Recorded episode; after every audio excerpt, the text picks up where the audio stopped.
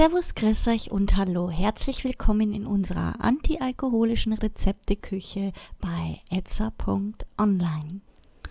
Heute mit einem Raspberry Punch. Dieses Zitronenwasser mit Himbeere hat eine leicht säuerliche Note.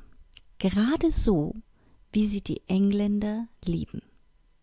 Ihr benötigt hierfür 20 Milliliter frisch gepressten Zitronensaft, 15 Milliliter Himbeersirup, wenn möglich selbst gemacht, 100 Milliliter stilles Mineralwasser, eine Zitronenscheibe und zu guter Letzt Eiswürfel. Kommen wir zur Zubereitung.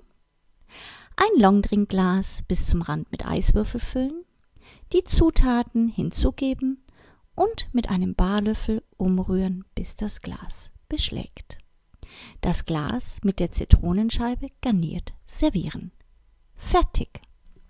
Für Anregungen und Fragen stehen wir euch gerne unter idee.etza.online zur Verfügung, wünschen euch nun viel Spaß bei der Zubereitung und guten Appetit.